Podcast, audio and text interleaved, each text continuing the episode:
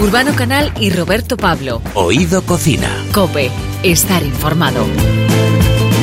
Bienvenidos a este nuevo programa de Oído Cocina. En el programa de hoy tenemos a uno de los grandes chefs del Mediterráneo, Ricard Camarena, y su técnica de cocinar como si compusiera jazz. También vamos a conocer la cocina asturiana en el centro de Madrid y en el resto de España. Además, Mario Vaquerizo viene a contarnos qué es lo que le motiva a la hora de comer. Y por si fuera poco, las palabras gastronómicas ya tienen un diccionario donde buscarlas. Y síguenos en redes, en Instagram Oído Cocina Cope, en Facebook Oído Cocina Cope y en Twitter Pues oído cocina cope. Oído Cocina. Urbano Canal y Roberto Pablo. Oído Cocina. Cope, estar informado.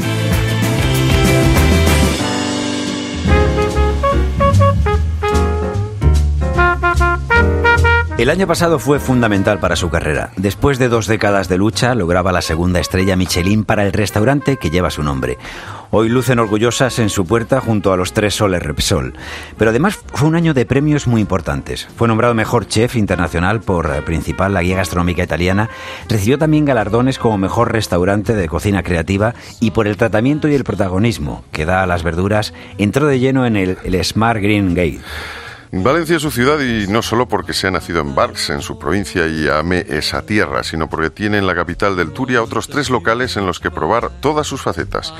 Desde la más canalla a la más mediterránea de habitual, pasando por las tapas de Central Bar, que está en el corazón del mercado central de Valencia. Quiso ser músico y tocar la trompeta, alternó esa labor con la de picapedrero y hoy mantiene esas dos facetas, pero tocando sonatas que llegan al corazón del cliente y trabajando como el ser inquieto que es, siempre picando piedra. Ricard Camarena, bienvenido. Hola, muchas gracias. Eh, echando la mirada atrás, ¿qué, qué ha significado este último año y medio en tu vida, no? Está con tanto movimiento y tanto reconocimiento. Bueno, eh, parece ser que se han, se han escenificado muchas cosas, pero realmente ha sido un año muy normal para nosotros, en el sentido de que al final el día a día es el que te marca en los objetivos que te vas planteando a largo plazo y en ningún caso en esos objetivos está conseguir premios porque yo creo que eso es un añadido al trabajo bien hecho, nunca tiene que ser el objetivo final. Ha sido un año muy, muy bonito de vivir, eso es cierto porque al final hemos recibido todos esos reconocimientos, sobre todo a nivel de equipo es algo importante. Y si vamos eh, más atrás, ¿cómo recuerdas el momento en que decides abrir un primer bar y luego el restaurante de la piscina de, de Barx eh, de tu pueblo? Bueno, eh, viendo las cosas con perspectiva, fueron momentos cruciales y que en ningún momento se tomaron de- esas decisiones de manera muy muy muy sosegada ni muy pensada, la verdad. Eran las opciones que se barajaban en ese momento, no había muchas más y por lo tanto los primeros pasos de nuestra carrera siempre fueron eh, circunstanciales, nunca nunca reflexivos ni muy meditados ni eh, los primeros años fueron así, por pura necesidad abrimos el bar, después también por necesidad tuvimos que cambiar el bar y abrir el restaurante en Gandía y a partir de ahí sí que empezamos a manejar nosotros un poco los pasos. O sea que eh, hubo un momento en que tu vida era iba un poco a la deriva hasta que tú Bueno, des- más que a la deriva, pues un poco aquí te pillo, aquí te mato, ¿no? Sí. De- la verdad es que en esos momentos eh, era una cuestión de supervivencia, de, de empezar a trabajar, de empezar proyectos simplemente por necesidad, porque tenía deudas de, de- de- de los estudios que tenía que pagar y las opciones que se planteaban, pues la mejor era autoemplearse, pero siempre sin ningún tipo de, de objetivos, ¿no? Ni, ni de querer ser nada, simplemente el poder eh, cumplir con, con todas las obligaciones que teníamos.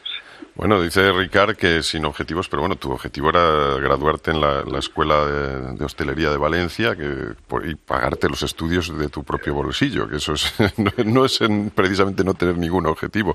Y bueno, además, sí, sí, sí, sí. Claro, y además dejas de, de lado pues esa afición por la trompeta, ¿no? ¿Qué, qué era lo que te, te gustaba tocar? Y me gustaría saber si sigues sacándola de vez en cuando para ver no, cómo suena. No, no, no, no, no. Eh, me encantaba todo tipo de música, pero bueno, llegué a tocar en algún combo de jazz, eh, tocaba en orquestas de, de, de- en verbenas de pueblos, en Ujú. charangas, toqué un poco de todo. La verdad es que la música era una de mis grandes pasiones. Pero ¿y tu, tu cocina qué sonido tiene? Digo, o sea, porque además los aromas no los podemos imaginar y nos sonaría, como siempre decimos, las tripas, en este caso ahora mismo de, envidia y de ganar de degustar alguno de tus platos, ¿no? Pero, ¿qué sonido tiene la cocina de, de Ricard? Yo creo que, que mi, cocina tiene algo de jazz porque casi siempre hay un punto de improvisación y sobre todo suena siempre bien. Al final las notas se encajan, pero muchas veces antes de que lo hagan no sabes si van a encajar o no. Hay, en, mi cocina siempre hay mucho de, intuición y de improvisación y de intentar eh, vislumbrar lo que va a poder ser sin la certeza de que vaya a ser de esa manera.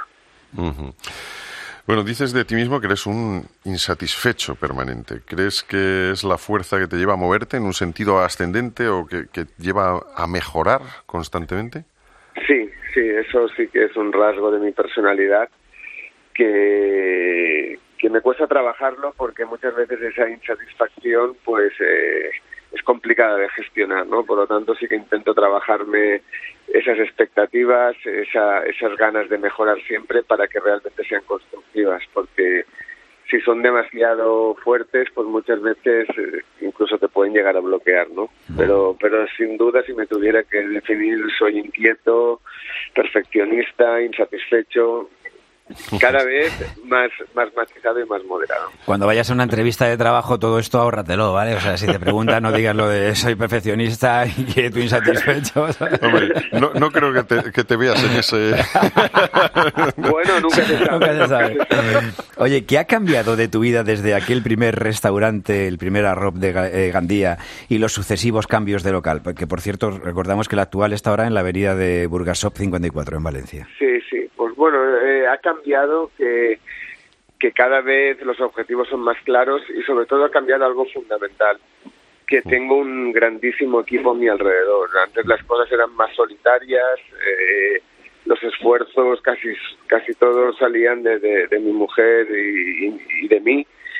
Y poco a poco hemos podido ir construyendo un equipo fiel, comprometido, que realmente nos ayudan y son los responsables de que podamos seguir soñando en tener proyectos como los que tenemos a día de hoy en Valencia. Desde luego.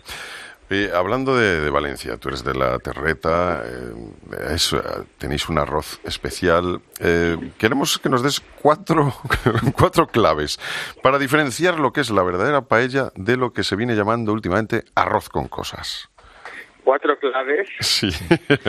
o, tres. ¿Qué es una paella? Vamos, estamos diciendo de verdad. Sí, ¿cómo, ¿cómo lo diferenciamos? Bueno, yo no, si preguntas a mí, que una paella tiene que llevar carne y verdura. Eso para empezar. Eh, pero a partir de ahí yo soy muy flexible con lo que pueda llevar o no pueda llevar. No me gustan las paellas que llevan pescado ni marisco, evidentemente, pero hay tantas variantes como zonas conozco en, nuestra comunidad. Hay quien le pone albóndigas y está buena, hay quien no le pone y está buenísima, hay quien le pone pimiento rojo y me gusta, hay quien no le pone, hay quien le pone pato y hay quien no. Por lo tanto, yo creo que, que, no hay que acotar tanto el, radio de, de, acción de una paella. Mientras esté buena y tenga personalidad y carácter, al final en cada comarca se hace la paella de una manera y nadie puede decir que la auténtica sea de un sitio o sea de otro. Pero, perdona, marcas que no puede llevar ni marisco ni pescado. Yo entiendo que no, una paella valenciana, eh, para mí no. Para mí no. Porque eso que sería un arroz, o sea...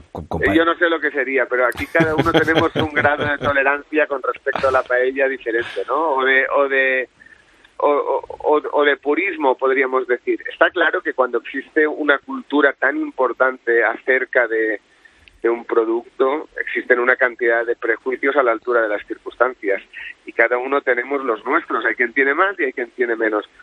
Pero esto es, es algo casi sagrado, ¿no? El tema de la paella aquí en nuestra tierra. Sí, pues si, quieres venir a un sitio donde te aseguro te vas a santiguar, es cuando llegues a la Plaza Mayor de Madrid y pidas una paella. Pero te vas a santiguar diciendo, madre mía, qué pecado están haciendo aquí, están cometiendo esto. Sí, sí, bueno, eh, de, esas he visto en muchos sitios.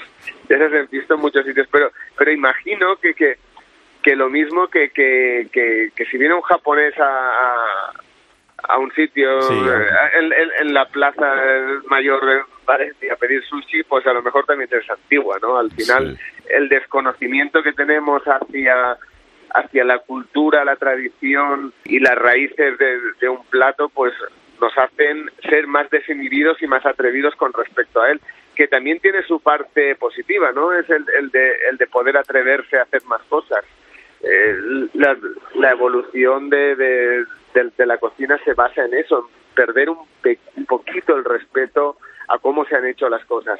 Evidentemente yo no me puedo atrever a evolucionar con la paella porque le tengo demasiado respeto y, demasiada veneración, pero a lo mejor uno de fuera sí que se puede y se debe, ¿no? Bueno, además, eh, Ricardo, tú tienes eh, mucha, eh, una variedad amplia de, registros, ¿no? Porque hablábamos antes de, Canalla Bistró, Central Bar, en el corazón del mercado central, en Valencia, que es un bar más de tapas, está habitual. Y además estás con Canalla Bistró, también puedes, se puede probar aquí en Madrid, en Platea, ¿no?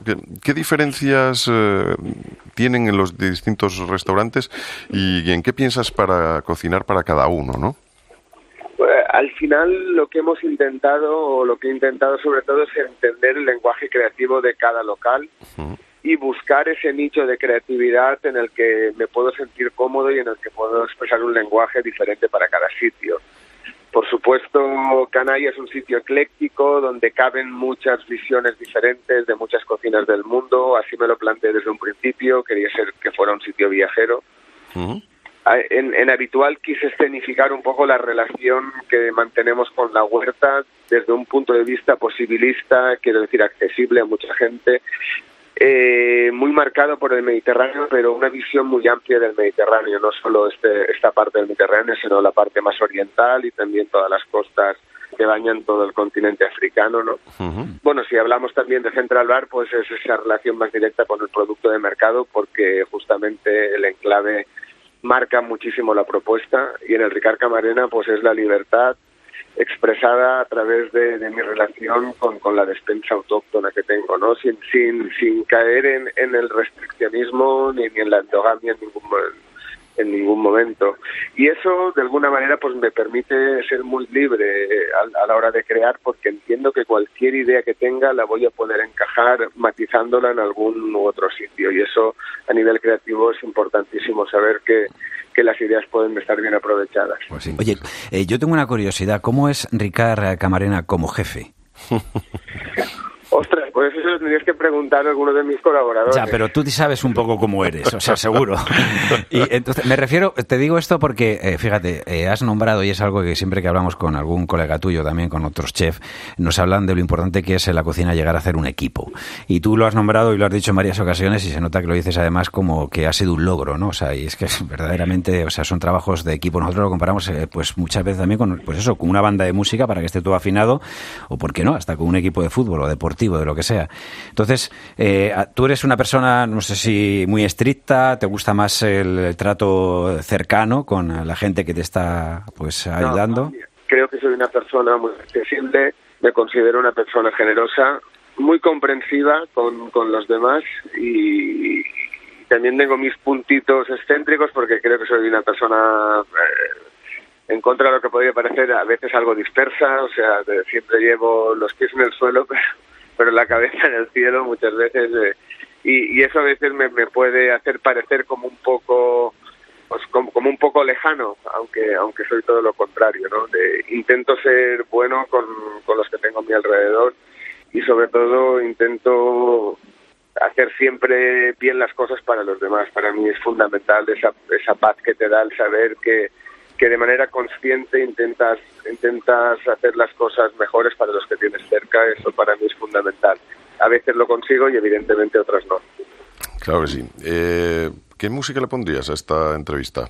¿Con qué trompetista podríamos acabar? ¿Hay alguno que recuerdes especialmente que te gustase? Ah, me encantan todos, pero Chet Baker, a lo mejor un poquito Chet Baker estaría bien ahora. Perfecto. Oye, y por, por último, ya eh, muy rápidamente, dinos un, plato, una tapa y un bocata, que para ti sean una cosa especial.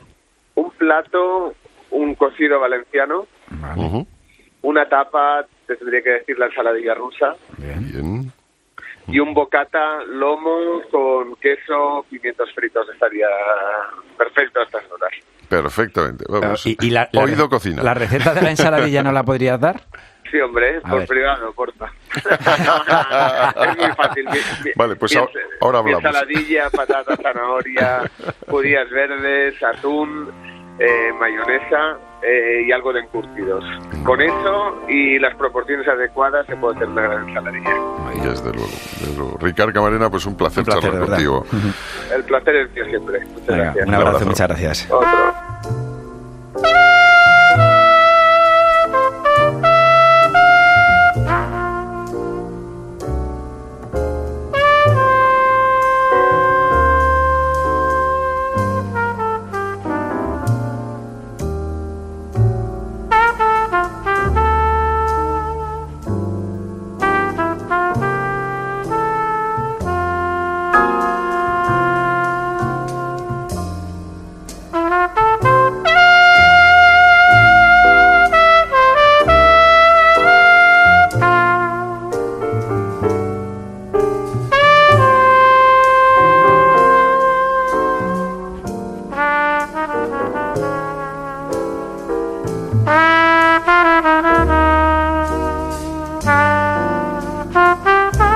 Urbano Canal y Roberto Pablo. Oído Cocina. Cope, estar informado. ¡Ay, mi abuelita! Mi abuelita era de Jerez de la Frontera.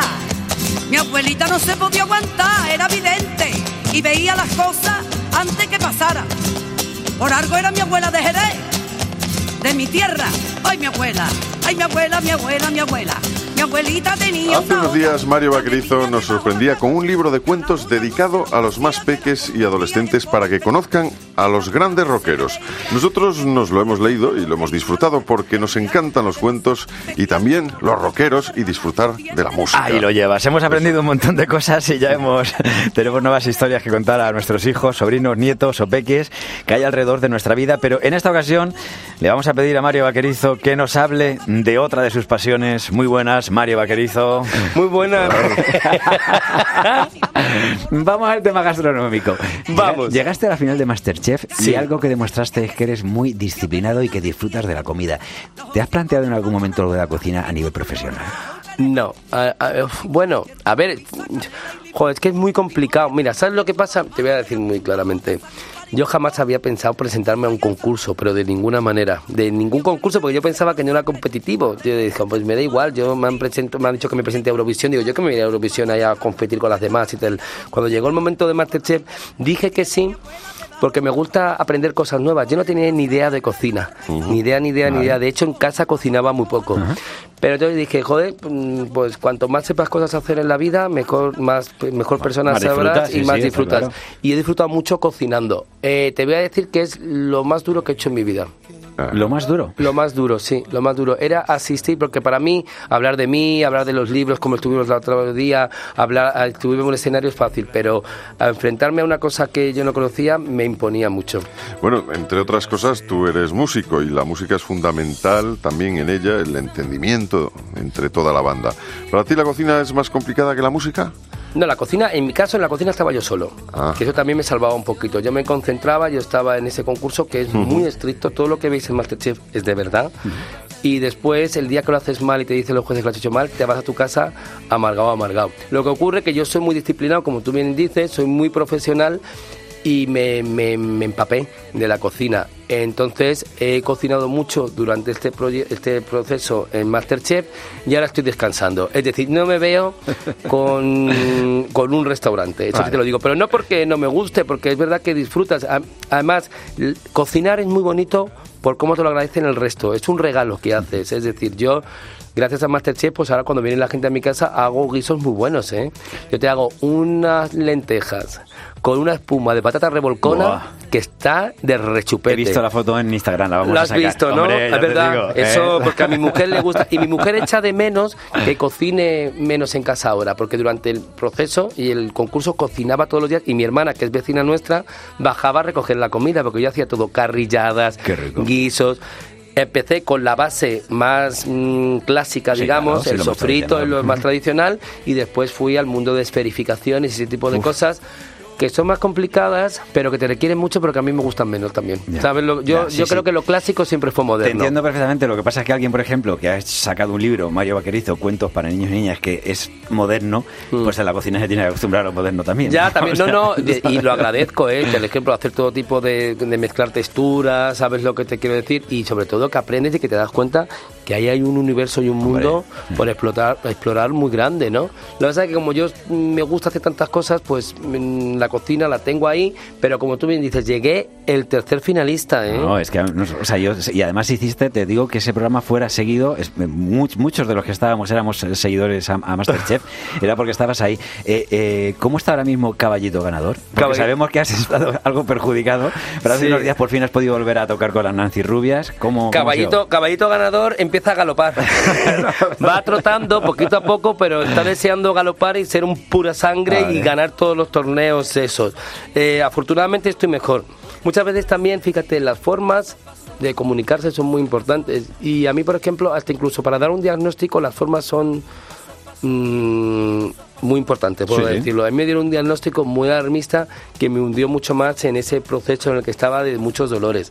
En realidad, todo se ha reducido a que tengo muchas protusiones y tengo problemas cervicales que me, me repercuten en el nervio, que afecta al hombro, hombro que no puedo mover y que a día de hoy tengo atrofiado, porque no puedo hacer ejercicio, ¿no? Pero bueno, todo esto hay que tomarlo, los primeros momentos son muy de desesperación, pero yo soy un tío muy activo, un tío que me gusta ir Claro, al claro, gimnasio, sí, que sí, he tenido que dejar te, te rebotas mucho, mm, te, mm, te vuelves que no eres tú, eh, te pones triste, porque a nadie le apetece estar en la cama metido con dolores constantemente, ¿no?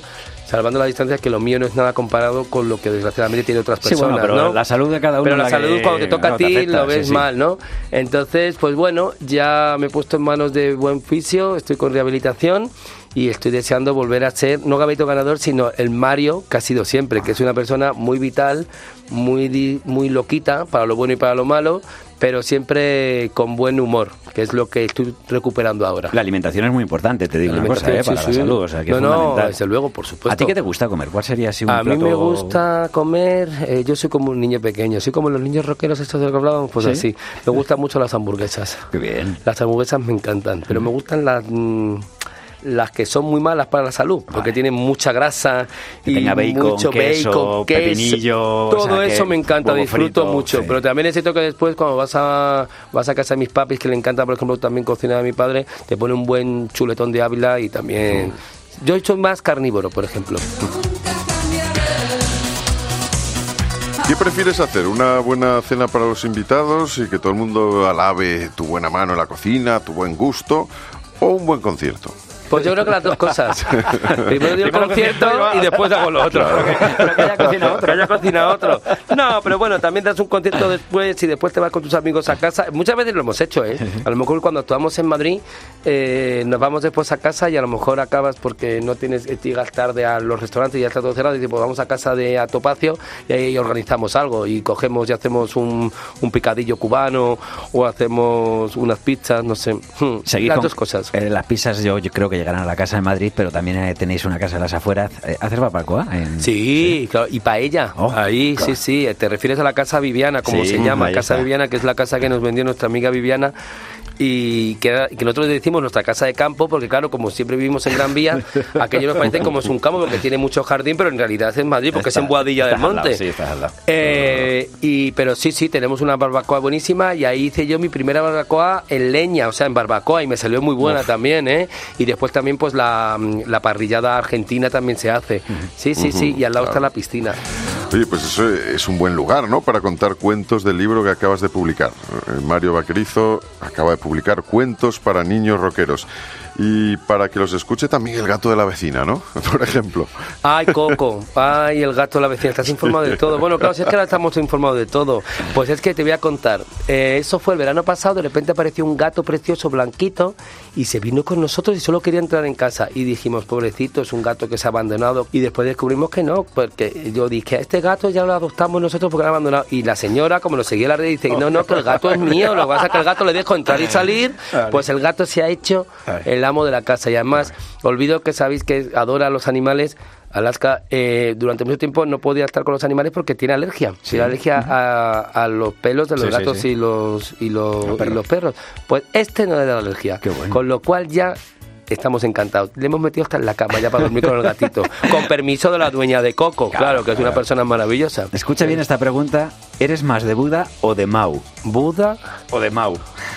Yo de Mao. De Mao, ¿no? Yo, Buda, ¿quién es? Buda, ¿no? El Buda, rey sí, Buda no, ese. decía, digo. No, bueno, no, no, yo soy más de Mao. Creo más en la cerveza que en Buda.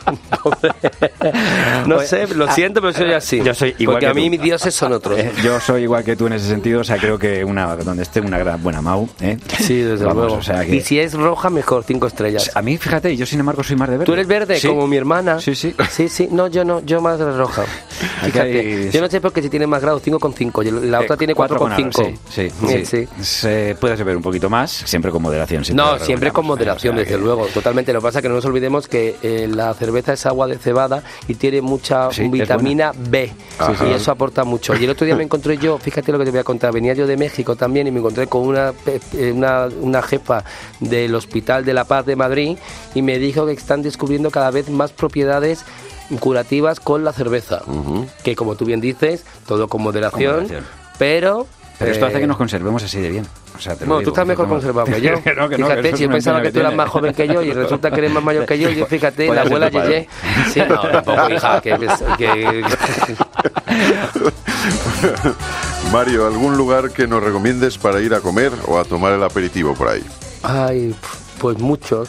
A ver, a ver, a ver, a ver, a ver. El Batela, que está en la calle Silva, detrás de mi casa, es un bar, una tasca de toda la vida donde ponen una chistorra buenísima y los sábados te dan de aperitivo huevos fritos con patatas. Ahí estamos el próximo sábado. No, no, no, desde luego. Entonces estás allí con es en la típica taberna de toda la vida, eh, donde me gusta mucho el batela, por ejemplo. A mí me gustan muchos más, pero ahora y después para ir a una buena cena, por ejemplo, yo siempre elijo el paraguas en la ¿Qué calle está? Jorge Juan. Pues Juan, vale. Un bocata que para ti merezca una canción o un cuento. ¿Un cuento o un bocata? Un bocata, o sea, pero que sea Un tan, tan bocata, pues mira, un bocata en condiciones es el bocadillo de calamares de toda la vida. Ahí estamos. Y ese es buenísimo. Y ese te lo pondría yo cantar. Ese bocata, mientras tú te lo comes, tienes que poner a Lina Morga cantando bueno. Entonces sería eso ya la banda sonora perfecta. Oye, Mario, no sé si es verdad lo que has dicho o, o que has dicho tú, que te gustaría visitar todos los Masterchef del mundo, que has salido tan encantado que si es necesario harías ese esfuerzo. A ver. Ya sabes que yo me gusta, me gustaría haberme inventado el don de la ubicuidad y me gusta estar todos los sitios. No, y me gusta estar porque eh, la verdad lo de Masterchef ha sido una cosa maravillosa. Entonces sí me gustaría estar en todos los sitios. Lo que pasa es que, claro, me quedo con la versión de España. Sobre todo por una cuestión idiomática. Tú imagínate yo en el Masterchef de Estados Unidos, ¿qué voy a hacer? No, bueno, los vuelvo locos, pero vamos, yo después les pongo a hablar ahí. Muchas veces también las ganas trascienden la barrera idiomática, ¿no? Venga, ya para acabar, ¿hay algún alimento o plato con el que no tragues que no puedas con él? Ay, pues no, suelo comer de todo. Hasta incluso comí gusanos en México con anato roja, ¿eh? ¿Comiste gusanos? Comí gusanos con anato roja, así que, ¿no ves? Otra de mis roqueras favoritas. Y fui a México a estar con ella y nos invitó a comer y me dio gusanos y los comí por primera vez. No, no, yo soy de, soy de comer poco. Pero como en la vida tampoco soy prejuicioso con la comida. Me viene bien todo, una verdura, un pon, un poto gallego de estos o lo que se diga, un pote. eh, me gusta todo, disfruto todo comiendo. Hasta las la comida gaditana me gusta mucho, ¿eh? El bien me sabe me parece maravilloso. vamos, Me- sea, y las que- Buah, que las he descubierto hace ahí. poco, qué buenas. Que fíjate, hubiera Aquí en tenido Madrid hay una taberna que sabe muy bien, ¿eh? la caletera. Ey. Hombre, ahí está, la de mi casa también. Muy bien. O sea que... Pues nos ha alimentado también mucho cuentos para niños. ¿Qué hay que decir? Niños, niñas, rockeros, rockeras. Yo diría niños rockeros porque son globa todo, Son pero globa, después como vale. vienen todo lo de la, la lengua oficial esta vale, ahora y pues tal y cual, pues decimos, Como para, ahí. decimos cuentos para niñas y niños rockeros, Eso que es. eso engloba todo. De Mario Vaquerizo, que nos ha alimentado y que hoy ha estado compartiendo con nosotros aquí pues un poquito la mesa de Oído Cocina. Muchísimas gracias, Mario. Muchas gracias a vosotros, un Gracias. placer como siempre, ¿eh? Chaito, chao. La soledad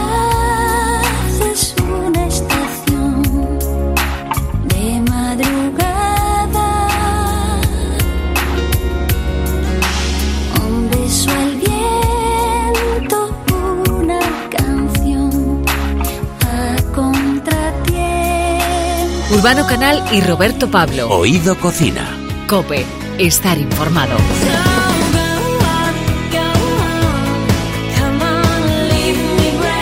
Bueno, en Oído Cocina hablamos siempre de la comida como una necesidad, como un placer y de cómo una buena alimentación influye en nuestra salud. Pero hay otro segmento fundamental en la gastronomía y es el negocio. En nuestro país las empresas relacionadas con el tema de la restauración son casi infinitas, por eso nos parece fundamental saber cómo está el sector y quiénes son los nuevos emprendedores. Hoy vamos a hablar con dos personas que están directamente relacionadas con este negocio. Lito Hidalgo, está, bueno, bienvenido aquí a Oído Cocina. a David García crearon hace tiempo el grupo Santar Astur en Madrid y por lo que vemos pues no paráis de crecer, eso es fantástico. Sí, señor. Hemos llegado aquí a Madrid a, a traer los productos de nuestra tierra. Eh, aquí en Madrid tenemos mucha gente que le gusta Asturias, como en toda España, y nos hemos dado cuenta que, que hay mucha restauración, pero no había donde comprar estos productos tan ricos, como Claro. bien me estaban diciendo ustedes además, que a Lo, veces lo de ustedes lo dice porque por las canas, por la edad, por la falta de pelo. por- sois jóvenes, sois jóvenes. Eh, eh, como estábamos bien hablando, que me, que me estabais comentando que a veces pues pedíais las fabas y con las baje alguien de allí. Pues nosotros hemos llegado un poquito a que las fabas estén en Madrid y podáis ir a, a nuestras tierras, a nuestras tiendas a, a comprarlas, el chorizo, el- la morcilla, morcilla, el tocino, todo lo que haga falta de Pero es que de además- compango, que decimos compango siempre, ¿no? que se dice aquí habitualmente. Exactamente. Pues, tenemos también a, a Fina, que es la cocinera del restaurante Santarastur, que nos puede decir, además, qué es lo fundamental para hacer unas buenas faves. Aparte de tener la fava, la fava de allí, el compango, ¿qué debe llevar? In- vamos, imprescindible. Imprescindible. Sí. La buena fava Sí. que traemos de allí, el compango, Sí. es esencial también que sea bueno. Y nada, el truco, pues echarlas en remojo el día antes, que tengan toda la noche en remojo, y por la mañana, pues ponerlas a cocinar. Y simplemente, pues eso, con un poco de laurel, un buen compango.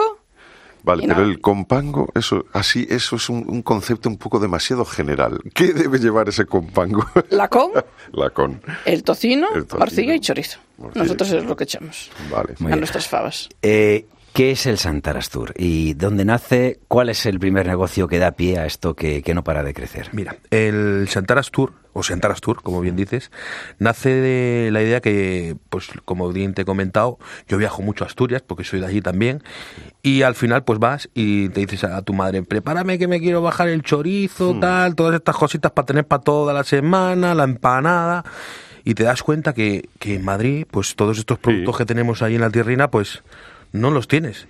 Y decidí, pues vamos a crear tiendas de productos asturianos. Y empezamos en la Plaza de la Cebada, número 7. Allí cogimos una tiendecita, que, que es la primera que abrimos, que lleva ya casi un año y medio. Y aquí pues arrancamos con el concepto de tienda con producto típico de allí. Ahora vamos a, a abrir en todas las tiendas otro aspecto que nos hemos dado cuenta que a la gente le gusta mucho llevarse la comida para su casa, Sí. comida para llevar, takeaway. Entonces vamos a, a definir eh, en el obrador que tenemos en Alcorcón, vamos a preparar ya todas estas comidas que van a llegar a nuestras tiendas típicas asturianas, la fabada, las verdinas con marisco, el chosco, el cachopo de buey, el cachopo de ternera. Entonces, todas estas elaboraciones que vendemos eh, en nuestro restaurante, que es donde está mi tía cocinando, las vamos a tener en nuestras tiendas para que los fines de semana, igual que te puedes llevar una paella, pues te puedas llevar una fabada bien hecha de Asturias. Hombre, faltaría más. Eso. Es- Has dicho, fíjate, una palabra que últimamente la gastronomía, fíjate, siendo tan tan localizada, ¿no? En, en Asturias, el cachopo, sin embargo ahora, pues eh, por mil historias, ¿no? Se ha convertido en algo que todo el mundo conoce. Correcto. Hacer un buen cachopo es muy complicado. Vosotros encima, además, eh, en este 2019 creo que habéis sido premiados o galardonados por el- la originalidad del vuestro, ¿no? Sí. Pero Correcto. participando contra, o sea, eran ciento y pico restaurantes los que se presentaban, Correcto. contra eh, ochenta y tantos eh, restaurantes asturianos, otros tantos de fuera de Asturias, no sé cuántos de aquí de Madrid, y al final...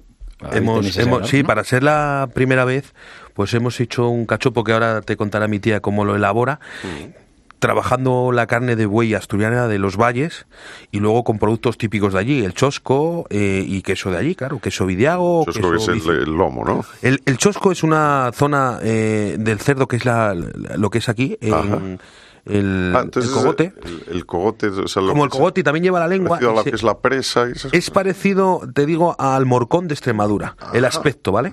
Entonces, eh, todo lo que es esa, eh, esa zona del cerdo de aquí, del cogote, mara, más la lengua, la meten en una tripa gorda, se le echan y se mete en pimentón.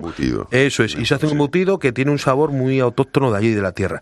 Entonces, ese producto no es conocido. Y es Sí, muy sabroso. de verdad, Como sí. bien comprendéis, el chosco, Sí, sí. muy- mucha gente se lo dice si no sabe ni, ni, ni lo que es. Claro, por eso te lo preguntábamos, porque yo lo, lo he probado y claro, y la- el- lo que te da un poco es ese sabor como al lomo embuchado. Ahumado, sí, ese sabor, ahumado y ese pimentón. Eso es esa, esa parte. Pues mira, está bien saberlo y aquí siempre Eso es. nunca nos cansamos de aprender ¿Y eso es lo que lleva- le da el sabor eh, original? O... Correcto. Bueno, hay gente, eh, a veces pues le gusta un sabor más al jamón, porque la gente al final los sabores también quieren lo de lo típico, el jamón con queso, pero cuando prueban el, el chosco pues se quedan un poco porque el sabor es así un poquito ahumado, un sabor un poquito piquitante y, y- y le gusta mucho a la gente. La elaboración te la puede explicar un poquito mi tía de cómo lo ha hecho. Vamos, Fina. Y os puede explicar cómo lo hace. ¿De dónde eres tú, Fina? Yo de Cangas del Narcea. Vale, que hay que decirlo que Sí. estamos hablando de alguien que controla Somos bien el producto, además. Eh, bueno, de hecho, yo cuando presento los cachopos de chosco, piensan que es picadillo. Claro. Entonces tengo que salir a explicarles que no es picadillo, que es no chosco. Claro, me preguntan qué es el chosco. bueno, Pues hay un que poco explicarle todo. eso. Le dices, Explicas- pues te vas a llevar un chasco, ¿no? sí, explicas un poco, pues, pues lo que es el chosco también, como lo estamos explicando ahora. Pero bueno, luego hay otras variedades, también se puede hacer con cecina, que a la gente le gusta también, con cecina y, y queso de... Pero ¿cómo, ¿cómo sería el cachopo? Para quien nos esté escuchando ahora y no Eh, el, tenga claro. el cachopo es, digamos, un librillo que son dos filetes, eh, de- los alas por, los, por las dos partes y luego el relleno. Ahí ya va gusto lo que estamos diciendo. Puede ser jamón, queso o cecina. Yo siempre lo hago con tres quesos. Queso mm, laperal, eh, queso de pría y luego mm, otro queso eh, de oscos o un queso que ya que sea un poco más cremoso para cuando abras el cachopo pues que suelte Que suelte que suelte el, el la Que se cuando vea ahí, parte- ¿no? ese- cuando partimos el cachopo. Y luego pues eso puede ser de ternera y nuestra especialidad de hecho nos presentemos al concurso con el cachopo de buey y bueno tú- la verdad que gusta mucho a la gente el cachopo de buey eh, nos no- arriesguemos porque todo el mundo iba con cachopo de ternera y nosotros fuimos un, un riesgo que corrimos y mira pues en, el Salió primer bien. año y, y sí salió bien nos Claro. dieron un premio y la verdad que la gente lo pide Tenemos dos productos que son básicos ahora mismo y que están eh, de moda, que la gente pide, que es la fabada y que es el cachopo, ¿no? ¿Qué más tenéis ahí en ese, ese amplio bagaje de la, de la cocina asturiana, que es que es amplísimo, claro? Aparte de, de lo que estás comentando, nosotros tenemos obrador. Otra de las eh, cosas que tocamos de allí, que gusta mucho a la gente y que es una cosa mm, natural y muy, muy buena, son las empanadas. Las empanadas asturianas la- tienen mucha fama las gallegas, pero la zona nuestra pues tiene unas empanadas riquísimas. Hacemos empanadas de, de lacón con, con berza, hacemos empanadas de chipirón y su tinta, empanada de bacalao, empanada de chorizo y tocino, empanada de chosco, o sea, hacemos mm, variedad de empanadas que están mm, De muerte. de muerte. Luego también hay otra cosa muy típica de allí que sabéis, seguro que conocéis, que es el bollo preñado. Sí, el bollo preñao. está espectacular. Por ejemplo, ahora que han sido las fiestas aquí de San Isidro, pues hay varios restaurantes de allí de la zona que nos han pedido muchísimos bollos preñados y se están vendiendo muy bien en la feria de Madrid porque es una cosa típica que, que le gusta a la gente. A los final. niños les sí. O sea, es una cosa, encanta. o sea, ir a un sitio porque además es fácil, enseguida se lo da, se pone. Eh, estamos diciendo, pues eso, que, que, eh, la gastronomía asturiana ocupa un lugar preferencial, ¿no? Referente en España. Eh, ¿Qué es lo que más valora el consumidor de un producto que, que justo no es típico en un lugar donde va a comprar y a consumir? O sea, ¿qué es lo que pues un madrileño de repente, o sea, valora de ese producto asturiano que vosotros os ofrecéis? Lo que más valora y, y más valoramos nosotros es que no lleva ni conservantes ni colorantes. La naturalidad del producto. O sea, el producto que nosotros vendemos o que traemos o que llegamos al consumidor es el producto de toda la vida que no está pasado ni tratado ni tiene que durar 18 meses, sino el producto del día a día que puede aguantar perfectamente una empanada asturiana. Te dura una semana igual que un buen pan. No se pone de un día para otro ya blandito ni nada, sino que es un pan artesanal hecho con un producto artesano y al final lo bueno es bueno. Y eso es lo que nosotros traemos de Asturias, la, la calidad y, y- y la, sen- estás y la dici- sencillez. Estás diciendo algo lo del pan, que es verdad que hoy en día la mayoría de, de los panes, sobre todo que compramos en, en las ciudades, te duran de un día para otro, tienen la obsolescencia programada, esta obsolescencia. Correcto, correcto. Pero sin embargo, uno recuerda cuando era pequeño iba al pueblo que se compraba la hogaza y la hogaza duraba toda la semana. Correcto. Y, Sí. al, y al igual que dices la hogaza, una buena fabada, unas buenas verdinas están mejor al día siguiente, siguiente. que el día de la elaboración. Claro O sea, sí. Al final, eso es lo que tiene los matices, lo que te da el cuerpo a lo que te comes y lo que le gusta a la gente. Se van concentrando los sabores. Sí. Correcto. Por cierto, si alguien tiene una barra de pan en su casa, lleva una semana y tiene un pinta verdes, no, esa no hay que comérsela. Eso no deberíamos. De momento, Santarastur está en La Latina, en la Plaza de la Cebada, en Embajadores, en la que Sebastián Elcano 1, en Menéndez Pelayo, en la Travesía de Tellez, estáis en Franco Rodríguez y también en Alcalá de Henares. ¿eh? Muy bien. Alcalá de Henares, eh, otra de las cosas que queremos llevar eh, a todos los sitios es Asturias. La Plaza de la Cebada, como bien sabéis, es una zona céntrica de Madrid donde vienen turistas de todo el mundo. Igual que Alcalá de Henares, hemos ido a la calle Mayor, que estamos cerquísima de donde nació Cervantes, pues son zonas de muchísimo paso, donde viene mucho turista, donde viene gente de todo el mundo y es un sitio donde nosotros podemos dar a conocer a todo el mundo, no solo a, España, productos de la tierra. Es más, hay productos como lo que tenemos moscovitas de Rialto, no sé si conocéis las moscovitas, es un producto ¿No? típico de Oviedo, de, de ¿Son una- unas pastas? es como una galleta de chocolate, pero Muy finita. y llevan ciento y pico años haciendo esta, esta galleta que es conocida en todos los sitios. Es lo que te digo. Viene gente de todos los lados y nos entra y alucinan que las tengamos aquí porque están acostumbrados a comprarlas en Asturias. Entonces, eso no mm, damos a conocer al final Asturias bueno. en más sitios del mundo, que, que es Pues nuestra de galletas, recuerdo como esto como anécdota con los amigos hace años eh, que empezamos a buscar en, en la guantera del coche porque nos veníamos, nos volvíamos ya para Madrid, nos habíamos gastado el presupuesto. Y al final con lo que sacábamos entre unos y otros tal, compramos unas galletas en Candas que luego nos tenían que haber explicado que es que eran para mojar, porque es que te las comías te absorbían. Suele pasar. Una vez decíamos, yo creo que me, me estoy quedando. ¿sabes? Oye, eh, de los quesos que hablabas antes, postres eh, que se hacen en la región de Asturias, eh, un, un lugar tan maravilloso. Tú Sí. que conocer bien fin, además, eh, me imagino, la zona. ¿Algún queso que por el que tengáis vosotros predilección? En la tienda me imagino que venderéis muchas variedades, pero alguno que tengáis tú, Fina, por ejemplo, que le digas, para mí este es el queso. Aparte del Cabrales, que todos Sí. lo conocemos como referente, ¿no? Sí, aparte del cabrales, bueno, la gente cuando nos pide la, la tabla de quesos para degustación allí, la verdad es que les gusta a todos. Y yo, predilección, la verdad que no tengo por ninguno, porque yo... Lo, Mientras esté bueno, ¿verdad? Sí, y luego la elaboración que hago yo de, de las cosas que llevan queso, pues la verdad que yo los utilizo todos y todos les va bien. Porque para una salsa cabrales, para hacer unos escalopines, o para lo que estábamos hablando, el relleno de los cachopos, todos vienen bien. Yo no tengo predilección, o sea, por ninguno siendo asturianos, pues me vale cualquiera para, para la cocina. ¿Y más, eres más eh, de que ese queso quede como un aperitivo, un entrante?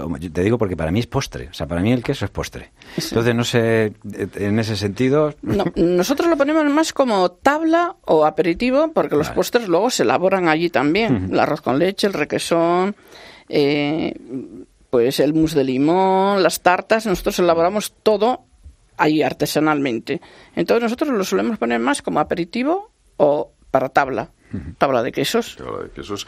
Y por supuesto otro producto que está eh, por introducir y por llegar aquí yo creo es el pitu calella, ¿no? Que es el pitu de calella que es el, el pollo de corral de toda Sí. la vida, que allí es Sí. pues un, un pollo que se cría pues, pues son las Se callejuelas. cría, eh, pero es, es- es muy difícil de criar. El, el pitu calella, como tú bien dices, es el pollo.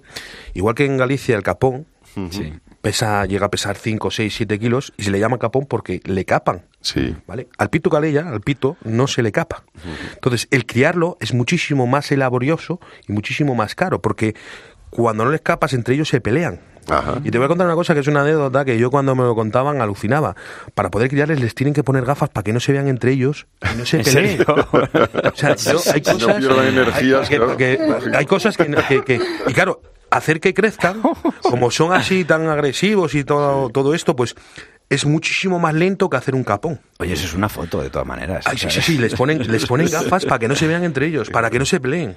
Y eso hace que, que no se Claro, vean, claro, sí, porque sí. si no se pelearían, claro, porque eso- al final son machos que están eh, hormonados eh, Sí, sí, que hay que y, y- y- y es la, la naturaleza. Y les tienen que poner gafas para que entre ellos no se vean, sigan comiendo, sigan creciendo, para que luego tengan un... Claro, la- lo que es la carne no es como el capón, que es mucho más grasa, esto es más fuerte, fuerte. carne más fuerte y tiene un sabor auténtico de allí, también de la tierra. Lito, vuestra idea del Santar Astur es que siga creciendo, porque estamos hablando ahora mismo, nos está escuchando gente, iba a decir de toda España, de todo el mundo, ¿no? Es lo Correcto, lo eso está muy bien, que escuchen la, en todos los la sitios. red, internet y, y también la onda expansiva de la radio. Eh, eh, no sé si, si queréis también llegar a otros sitios, estáis aquí asentados, o sea, porque digo, eh, al fin y al cabo, como decías, estáis trayendo el producto desde Asturias a, a Madrid y ahí hacéis ya diferentes paradas, o sea, pasáis por diferentes lugares donde seguramente también sería muy apreciado este producto. Correcto. Pero claro, luego ya si tiramos para el sur, o sea, tomarse una sidra en el sur, aún respetando Auténtico. que cada, eh, lo tenemos clarísimo, cada localidad, cada pueblo, cada sitio tiene su propia cultura y gastronomía, pero el poder llegar a un sitio y decir, oye, me voy a tomar una- algo sidra. auténtico, además, pero Auténtico una sidra auténtica, o sea, sí, no sí. alguien que de repente yo no, que yo estoy aquí haciendo, no, esto no sabe, como las payas que te hacen en, en otro sitio fuera de España, no, no, esto es auténtico. Entonces, ¿tenéis pensado el...? Sí, mira, nuestra idea, lo que pasa es que llevamos poco tiempo, o sea, hemos crecido y hemos apostado por nuestras cinco primeras tiendas, pero nuestra historia y nuestras ganas es de lo que tú acabas de decir, estar en las, en las ciudades más importantes de España, irnos a Sevilla, irnos a Valencia, irnos a Barcelona, a Vigo, a, pues estar en todos los sitios. Lo que pasa que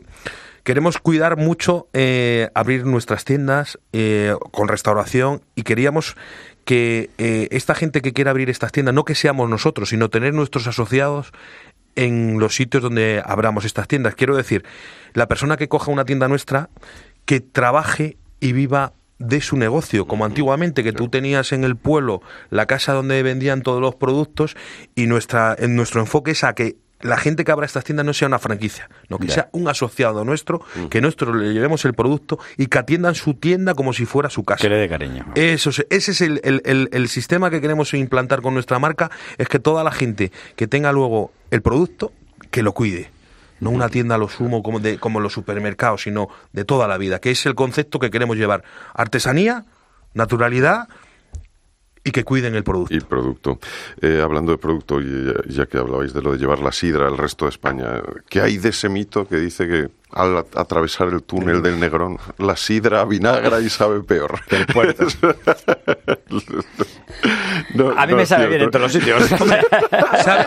Estando con Hay buena una- hay- temperatura. no, no- no es la sidra, es donde te la tomas. Claro. El concepto eh, está confundido.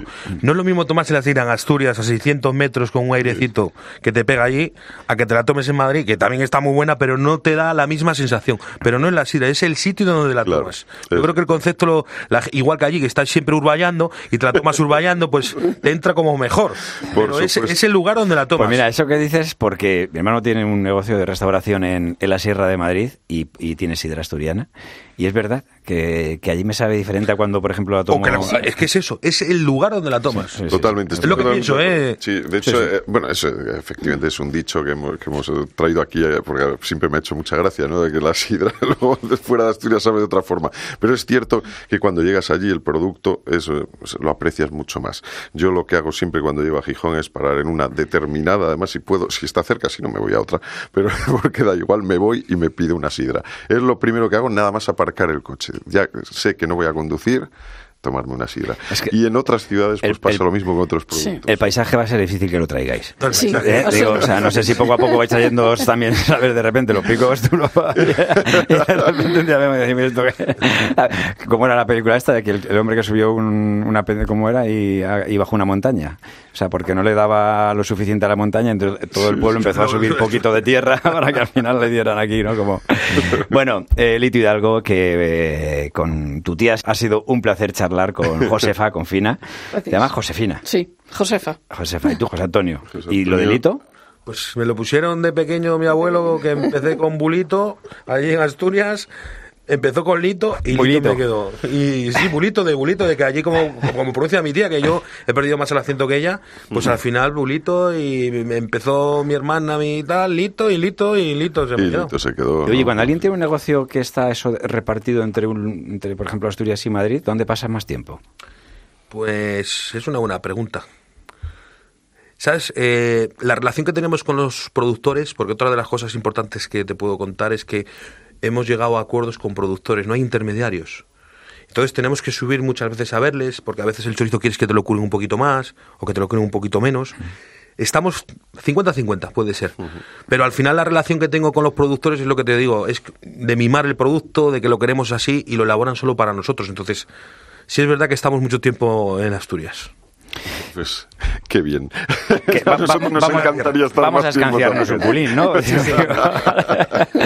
Muchísimas gracias eh, por haber estado Lito con nosotros. Hidalgo, Fina, muchísimas gracias. Gracias a vosotros.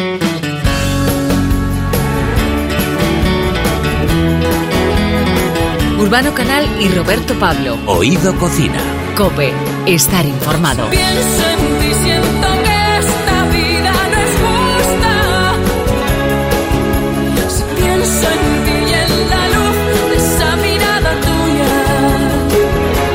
La gastronomía es cultura, es industria, es placer y como todo campo en esta vida tiene su propia terminología. Hay palabras que han nacido o han sido creadas para poder definir o dar nombre a todo lo que hay alrededor de esta modalidad. Sí, por eso estos días los amantes de la cocina estamos de enhorabuena, porque se acaba de publicar el Diccionario de Gastronomía, una obra que recopila más de 7.000 términos eh, definidos en español de 40 áreas distintas y con conceptos de más de 15 países. Dos de los nombres que lo han hecho posible son Marianela Olivares, directora general de Linkers, y David Basilio, director general de Hosteleo. Marianela y David, bienvenidos a Biococina, muy buenas. Bienvenido. Hola, ¿qué tal? Gracias. ¿De dónde parte la idea de hacer este diccionario? Pues parte, bueno, al final de poner eh, eh, eh, actualidad, rigor eh, a lo que es eh, la parte fundamental de este país, que es la gastronomía. Como, como bien decíais, es cultura, es industria.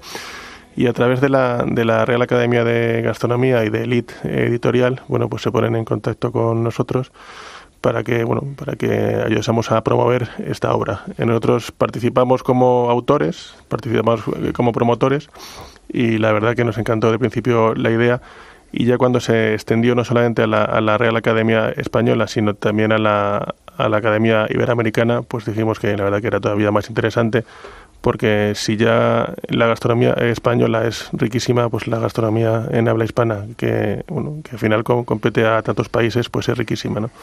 ¿A quién tenéis que, eh, a quién habéis tenido que recurrir, no? Digamos para confeccionar este diccionario. Habéis tenido que tirar de cocineros, de amantes de, del arte gastronómico, recopilar mucha información, supongo.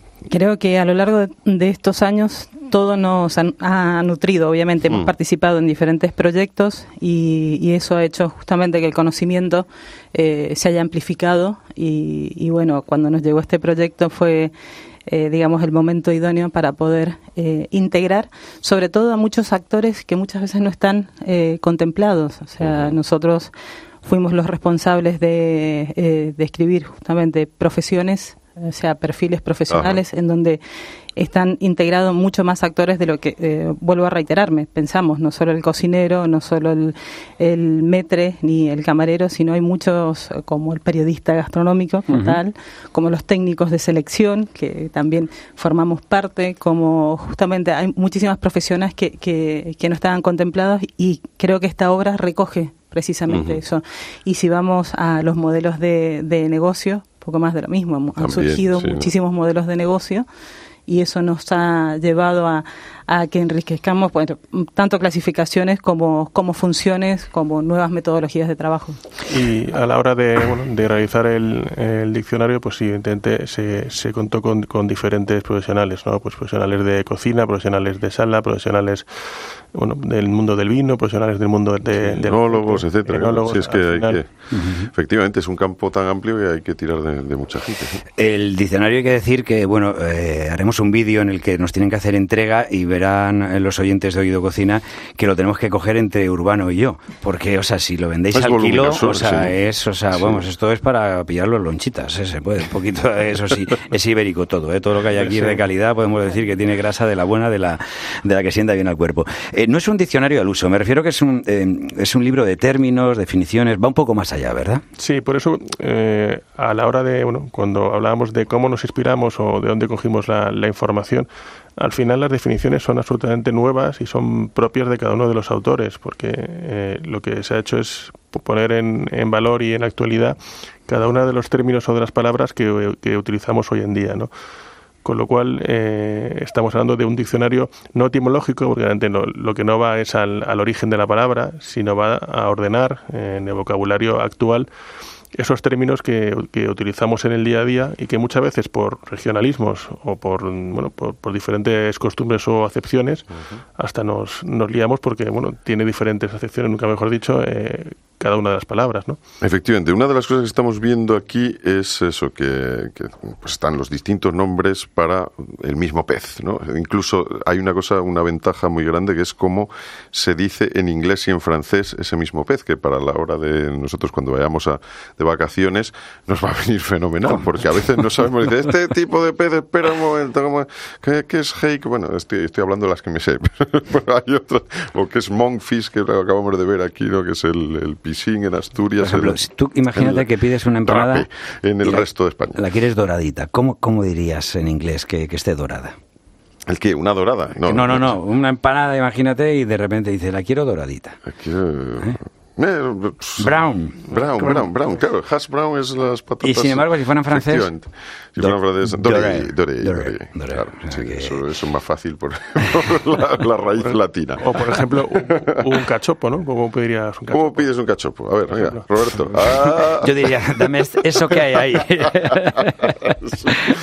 El cachopo, que, que además es, es, una de esas comidas que a mí me alucina cuando dicen con patatas fritas, con tal. Digo, joder, si ya solo el cachopo, eso es, una, Y luego hay, hay otra, sí, otra pero cuestión. Yo sí, quería, adelante, de todos sí. modos, matizar a nivel idioma, es verdad que la, que la función del diccionario es precisamente eso, Mm. unir criterios Claro. y poder entendernos.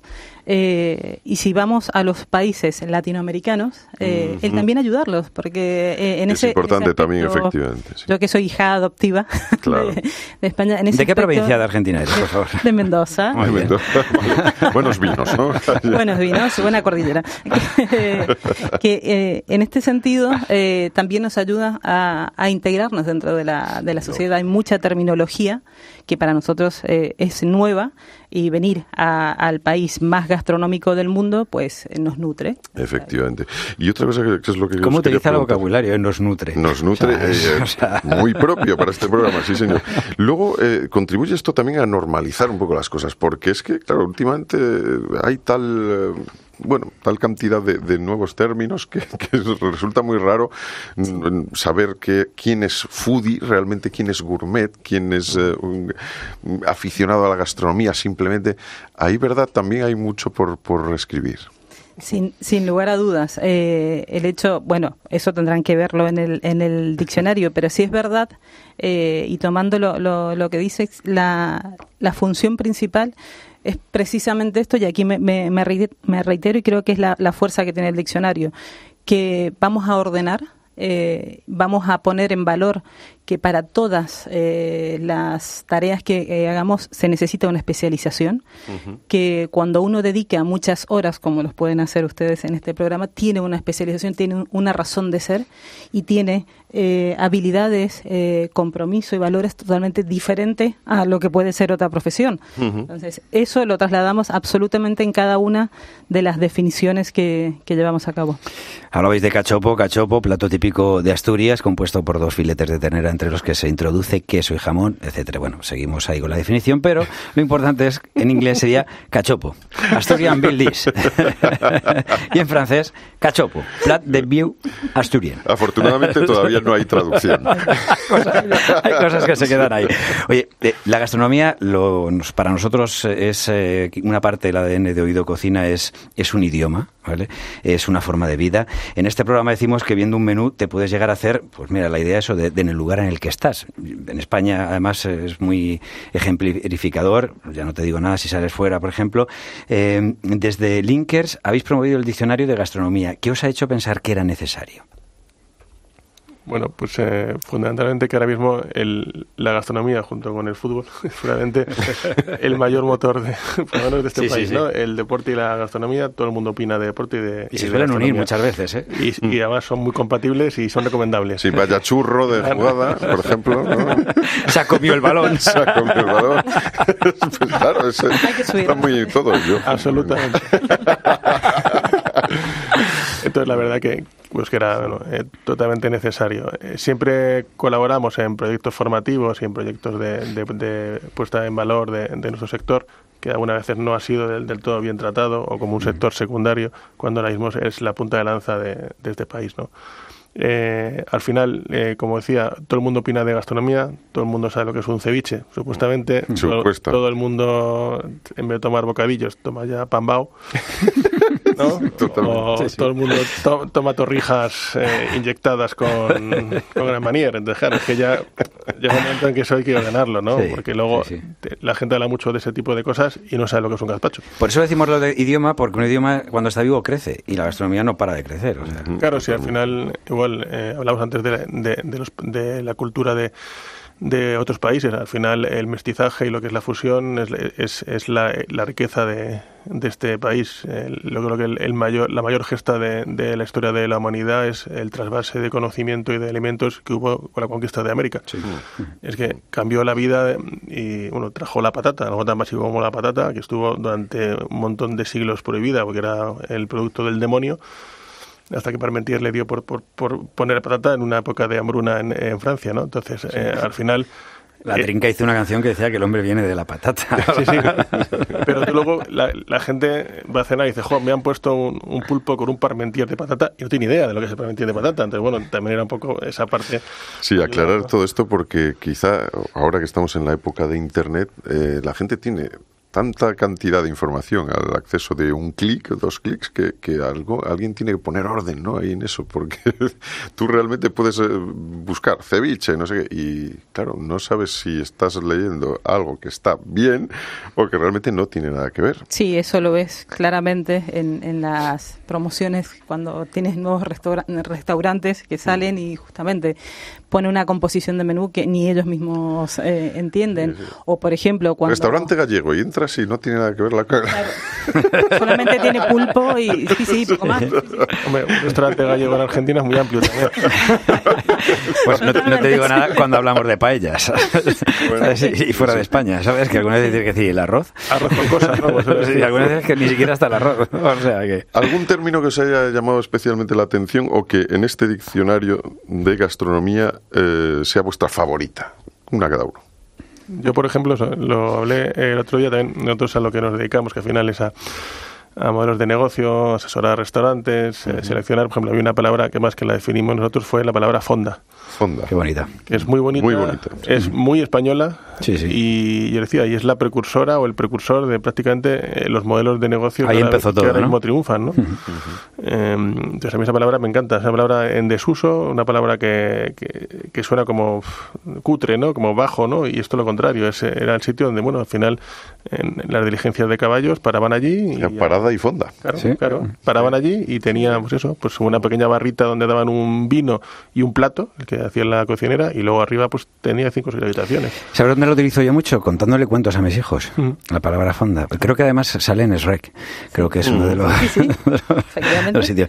Marianela, eh, que Olivares, que tú eres CEO de Linkers, eh, Sí. esa palabra que... Eh, Es la palabra que, eh, bueno, voy a, voy a sacar a lo mejor ese, ese lado más romántico, pero, pero sí necesario. Eh, el- la, la palabra es empresario de restauración. Empresario de restauración. porque hay mucho el- empresario el y, amplio, y- ¿no? y- y, claro, de, de la restauración que comprendan los procesos, que comprendan cómo es la estructura, eh, que comprendan precisamente cómo es el sector, lo que necesita y lo que necesitamos para diferenciarnos.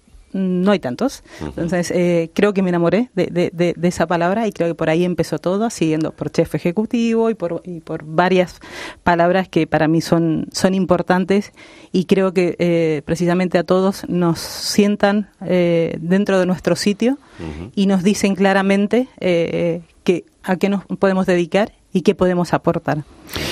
Es, eh, como decimos, una obra que merece la pena eh, consultarla, tenerla. Por cierto, está en internet también. Sí, sí, ¿eh? que- abierto, se puede consultar los términos y se va... Digo, porque no está destinado a un público en concreto, ¿no? O sea, público No, no. refiriéndonos en el amplio mm, que podría entrar Sí, sí. dentro de las redacciones públicas, sino que va a todo el mundo. A todo el mundo. Todo el mundo, exactamente. Profesionales y no profesionales. Pues eh, que eso, que simplemente animar a la gente a que consulte, a que a partir de ahora, pues cuando vea, que yo creo que nos pasa a todos, estamos leyendo, de repente vemos un término que no entendemos, nos vamos al diccionario hoy en día en internet, enseguida miras y ves, pues hoy los tenemos todos recogidos en este diccionario de gastronomía, que ha sido un placer tenerlos con nosotros. Muchísimas gracias. Igualmente. ¿eh? Gracias. Adiós, Gracias a ustedes. Como siempre ha sido todo un placer. Te esperamos en la próxima edición de Oído Cocina. Hasta el próximo programa, que estamos aquí preparados. ¡Oído Cocina! Eso. Urbano Canal y Roberto Pablo. Oído Cocina. Cope, estar informado.